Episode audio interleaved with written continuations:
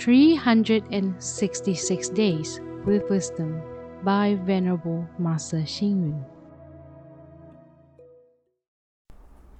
June 10th. Not talking about others' misdeeds is being ethical. Not defending one's own misdeeds is being wise.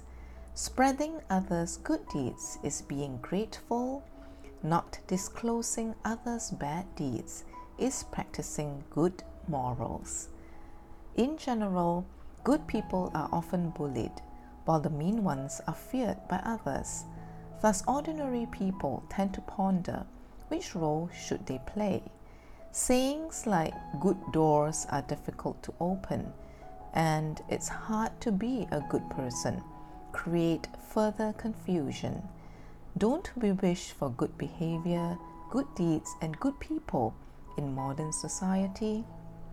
In the past, the Buddhist teachings of the five precepts and ten good deeds can be used as a yardstick to determine good and bad.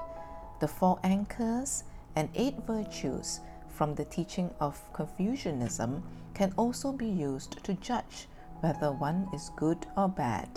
However, today, these ancient moral values have been challenged and abandoned.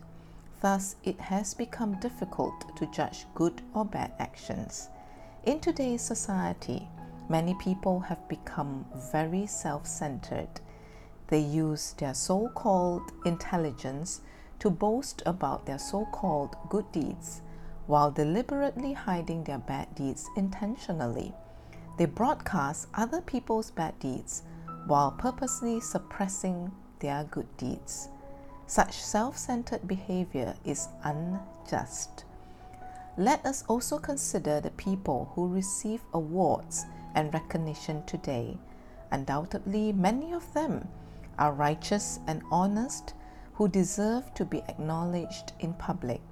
However, there are also many kind and benevolent people who do not come forward. Thus, we have some boastful fame seekers receiving recognition and awards, while the other true, righteous, capable, and just people are off stage among the audience. The question remains what is the yardstick for measuring good and bad? Eliminate the bad deeds to let the good deeds grow. Isolate the bad people to let the good people succeed. Therefore, eliminating evil and highlighting goodness is the correct way. Spreading good deeds and downplaying bad deeds is also the right yardstick. Read, reflect, and act. Eliminate the bad deeds to let the good deeds grow. Isolate the bad people to let the good people succeed.